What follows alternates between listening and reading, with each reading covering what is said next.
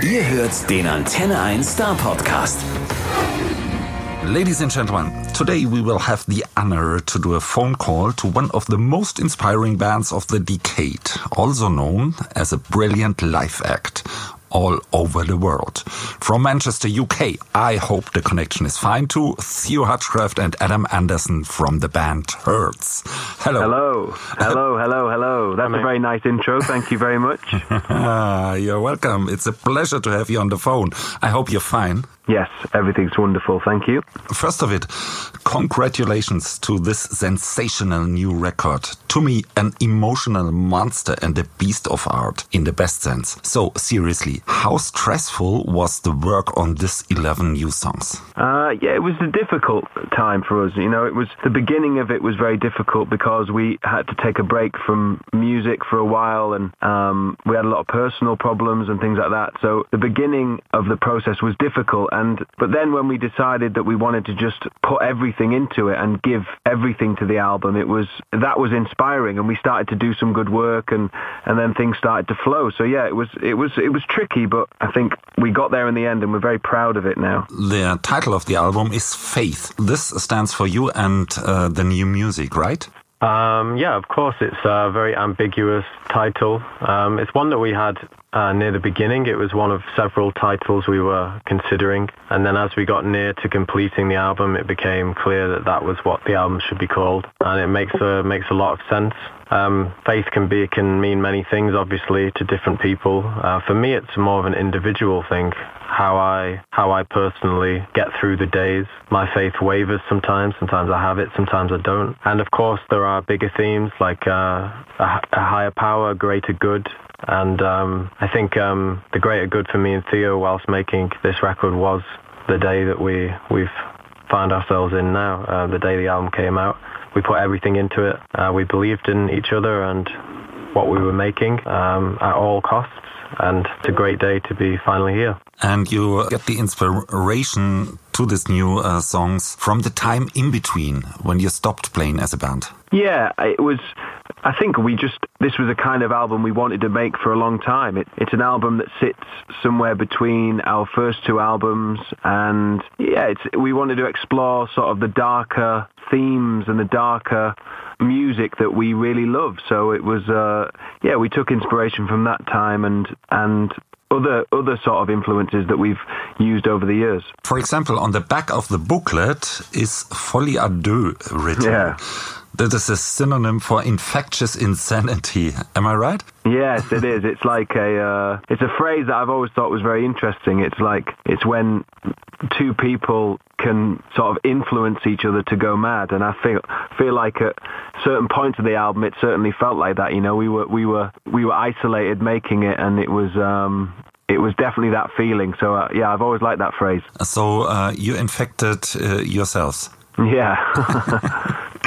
uh, when one is listening to the album, uh, to me, the music is taking the listeners on a long and fascinating and even hard journey through the dark. Is it your intention or am I completely wrong? Uh, when it comes to the music, I think um, uh, for me personally, uh, this is Adam speaking, by the way. Mm -hmm. For me, for me personally, it was about getting into the root of my my true nature, get into the core of who I am. Music is my language, and uh, I wanted to communicate the, I guess, suppose the most honest parts of myself, and I think sometimes that makes it difficult to listen to, but I also think some of the music on this album is very beautiful and very, um, like you say, very emotional. I think it's the most emotional our music has been in certain places. Um, yeah, so for I think for the two of us, we we wanted to make a very authentic album, very truthful one, and that involves going towards some dark places and we both individually did that, and uh, and that's why it sounds like it does. And this is a very personal album from you, but in fact, every listener will make his own. I call it movie to the music. Is that fine with you? Yeah, that's always fine for us. You know, I think we put our stories and our feelings into the music, but it's just as important that everybody else can do the same because I think that is where the magic is. And that's why when the album comes out, we start to learn about the songs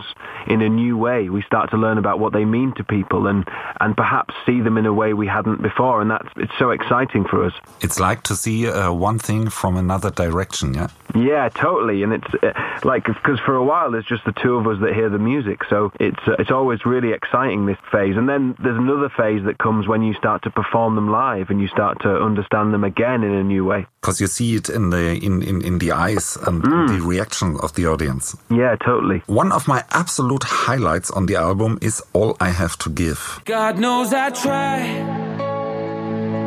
It might not be good enough, but it's all I have to give. This is all I have to give. You might be right sometimes. I never open up, but it's all I have to give. This is all I have to give. So, would you be so kind and tell me the story behind this song? I think that's a song that perhaps says a lot about what the album is about. You know, it's it was a song we wrote kind of in the middle of things when we were struggling creatively and um, it was a song where I personally was at my worst and I felt the worst and I, I was it was very difficult for me to work. So the hard thing to do was I didn't know whether to write about that or to sort of distract myself and run away from it. And we decided to write a song that was just exactly about that and to be honest and raw and open. And yeah, hopefully people can see that and connect to it. It's it's a scary feeling um, to release a song like that, but I think it it was very helpful to write. Kind of like a therapy. Yeah, definitely. Uh, what's going on in you and what are your thoughts? I, I think, uh, especially this song, is a song uh, everyone can, can can feel it in his own way from his own experiences. Yeah, that's that that means a lot. You know, I think the feedback we've had from it is is great because when you write a song, you don't know if anybody else feels the same. You you're only doing it for yourself. So if one other person connects to it, and it, it makes you feel better, so it's it's a great thing. Another song, because when the album ends, you finish uh, this to me still a musical journey uh, with the song "Darkest Hour," a song of uh, hope and a song that is uh, that is offering help and support. Goes the song um, more to your audience or to yourself? Um, I think I think both really. I think the two of us, even though we have dark times, we always sort of believe there's a light at the end of the tunnel, and our music has always reflected that. Right from the beginning, even when the songs have been at their most melancholy, there's always been that chink of light and that, that sense of hope. And this album perhaps is as dark as things have got, and at times it's quite bleak. And I think we both wanted to leave the table with a something that was more, you know, potentially optimistic, like there might be a light at the end of the tunnel, there might be some salvation, some redemption. Um, it was important to go out on that on that tone, really. Um, so it was a perfect end to the album in that sense. Yeah, I think so, and it would be even a perfect. Uh, finishing track for a live show. yeah, certainly. what do you think? Yeah, we can't wait to be to play the shows. You know, I think we got a tour on sale for next year, for February, March next year, and yeah, as always with our songs, we to play them live is is a special experience, and that one will be amazing. Yeah. But before uh, we are able to see you live again, and I hope that will be soon but nobody knows exactly yeah, right now. Uh, let's talk about uh, a, a, little about the more disturbing songs, like, for example, Fractured or Suffer. Suffer. Yeah. That's heavy stuff. It reminds me of, of the endless suffering and the despair you can hear, for example, in some songs written by Trent Reznor of Nine Inch Nails. So uh, I, I, I have this one thought in mind. Great art is painful, isn't it? Uh, it is. It's not always easy to express yourself artistically when you are in pain, though. It's a bit of a challenge sometimes. Um, I find uh, when I have str- when I'm struggling mentally, it's more difficult for me to access that part of my brain. Um, so for me, this was an album that where there was an opportunity uh, for me to go towards that a bit more. There's a wildness in some of those songs as well that we, we, we haven't really touched on before. Songs like Fractured, like you mentioned, songs like Numb. Um, that's always been in our band, that, that sort of sound and it's part of our taste, but we've never successfully gone towards it. And yeah, I think this album we just both decided we were going to go towards that direction more. And um, yeah, they, they definitely capture a side of the band. Those two songs, uh, I guess, suffer to an extent as well that perhaps we've not shown people before. It's a new side of us. Um, so yeah, I'm looking forward to playing some of those songs live for sure. Yeah, I haven't heard such sounds uh, from from you before. This is a, a new experience uh, with Hurts. Ah, uh, yeah, for sure. yeah, for sure. But yeah, those, like I say, those sounds have always been there. It's just we've not had the vehicle for it, not had the moment to use them. Um, and these are the these are the influences that we um, have always had. Always we've always loved music like that, but we've just never found a way to make it um, to practically put it in a Hurt song. And this time we just approached it with more of a sense of abandon, and we we decided to just do exactly what we wanted, and uh, so that they are the results.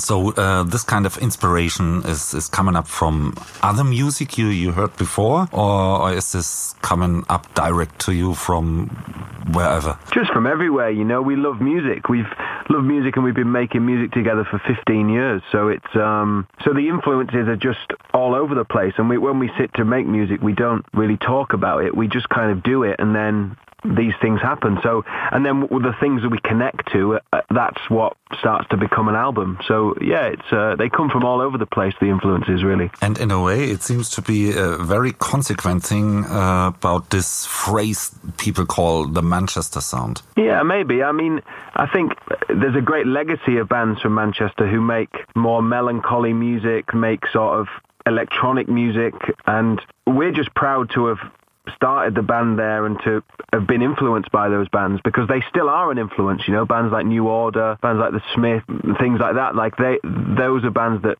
enjoy Division. They're bands that influence us now. So yeah, it's it's a big part of of of who we are for sure. And do you think uh, you will influence uh, former musicians? Don't know. You, I mean, who knows? Really, I think we just uh, not something we really think of. We just try and we try and be the best version of ourselves that we can be, and then who knows? Oh, it, it makes me so curious to to to, to see uh, this new songs live. Really, I tell you, um, that that doesn't matter. But there are some other special moments to find in the songs. For example, the sound of a coffee machine in the beginning. I think it's the beginning uh, of Suffer.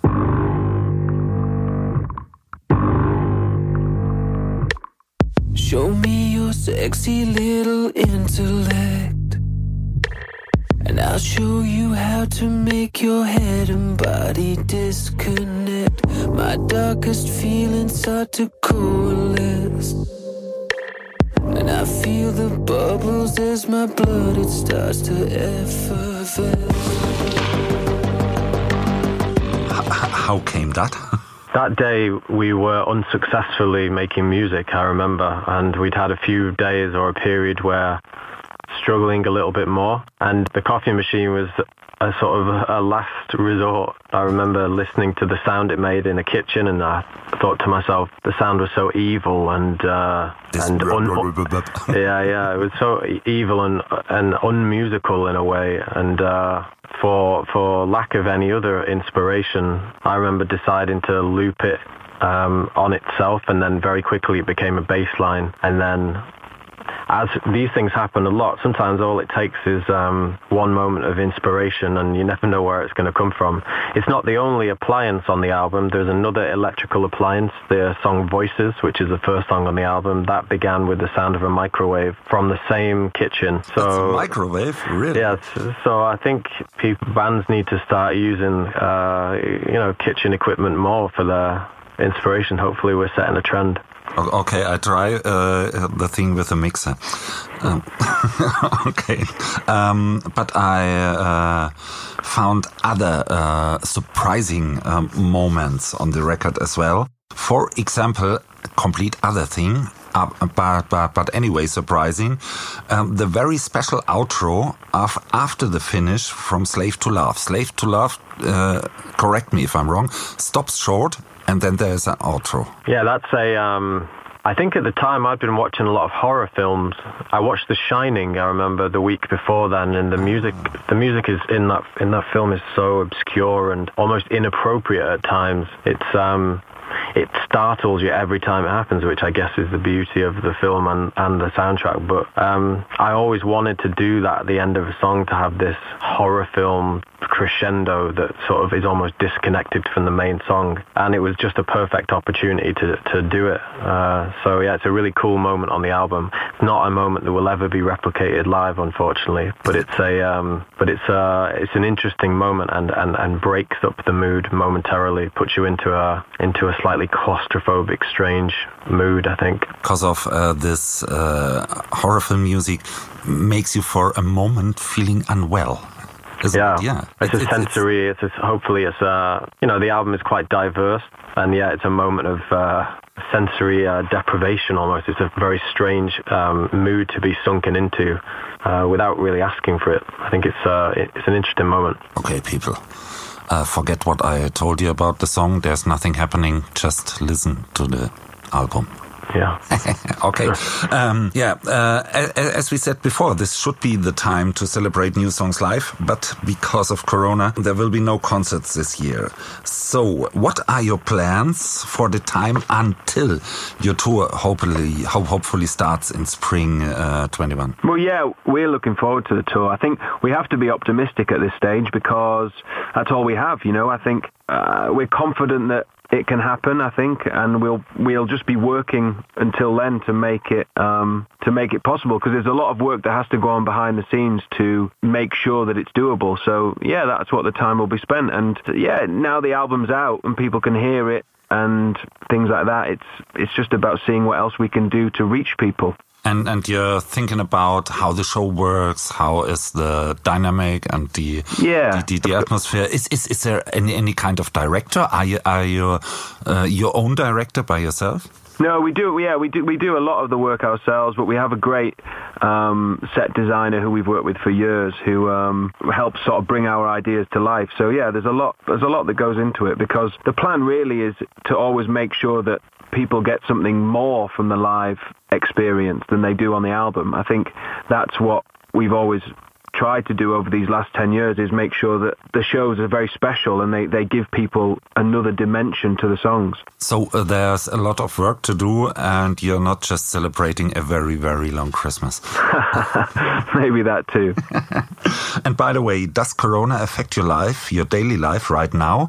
We just heard in Manchester they had a lockdown again. Oh, really? I didn't. I didn't see that. Um, a, a, couple of weeks, two weeks or so ago. Yeah. I heard this from from from a band I know, uh, and and they posted, "Oh shit, lockdown again in Manchester." Yeah, I mean, what an awful uh, time. It seems to go on forever. Um, yeah, it's uh, it's a desperate time for a lot of people, and uh, I think every human being is looking forward to a time when this this passes. Hopefully, that'll be sooner rather than later. And so, what is your way to pull through the crisis? Yeah, I think it's a challenge because it forces you into isolation, and even uh, even people who celebrate being alone and enjoy their own company, I think begin to suffer, especially when the, the time passes and you sort of it becomes almost oppressive the isolation.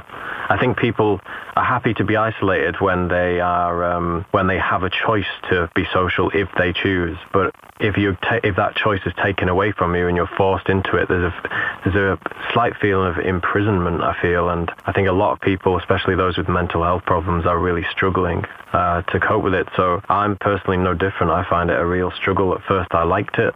First, I thought the, the it was an opportunity to reflect and refresh. And while that may be true, I think I think we're all ready for some sort of normality to resume. So I hope for that. Uh, to me, it is like uh, there are vanishing some some things I like in in, in, in my business and in my life.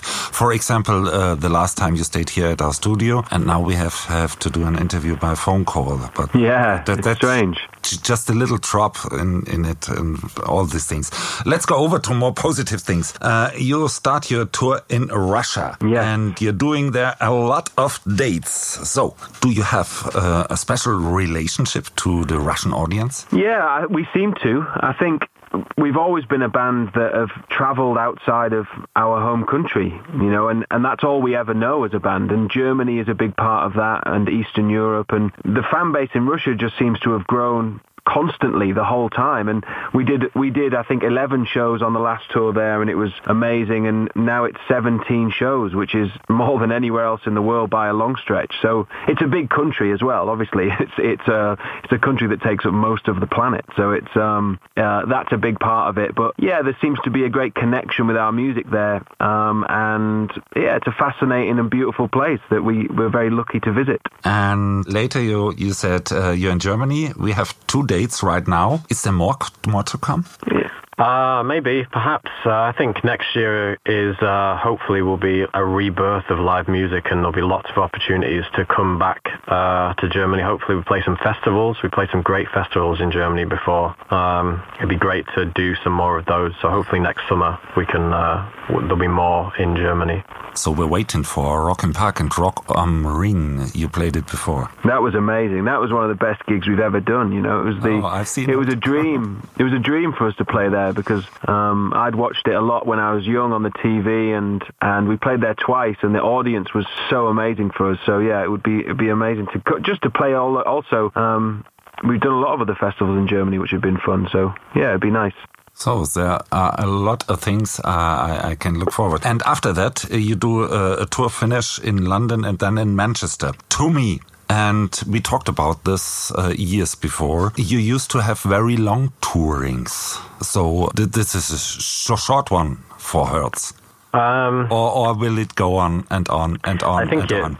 these things tend to go on and on and on, but I don't think it's that short. Really, we're doing we're doing uh, we're starting with 16 dates in Russia or however many it is. I mean, it doesn't feel so short when you're traveling around Russia because it's so big. Um, I think uh, it's a couple of months to tour, but then it will quickly fade into festivals, and then before you know it, you've been on the road for a year, and that's part of the job that we love. And uh, so, yeah, it will probably be the same this time. So bring it all together, what we said till now. We have a, really brilliant new album here. Listen to it, people. Uh, there are shows to come, indoor, and later probably uh, some some festivals. And then we're looking for an autumn tour, and I hope to see you over here. Thank you. Thank you so much. So I, I, thank you for your time, for the call. Thank you. It was a great interview. That you you tell you'd listen to the album, which is really kind and really thoughtful. So thank you. Der Star Podcast bei Antenne 1.